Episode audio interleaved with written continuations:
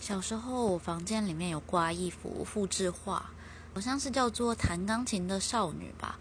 然后呢，到晚上睡觉的时候，我总是觉得那一幅画上面的那个女孩子一直在弹钢琴，所以我非常的惊吓，非常的怕。可是呢，我爸妈都说我想太多，但是真的每一次关上灯，我都觉得她真的有在弹钢琴。所以呢，后来就吓得没有办法待在房间里，直到我爸爸把那幅画拿走，然后我才能够正常的入眠。这样。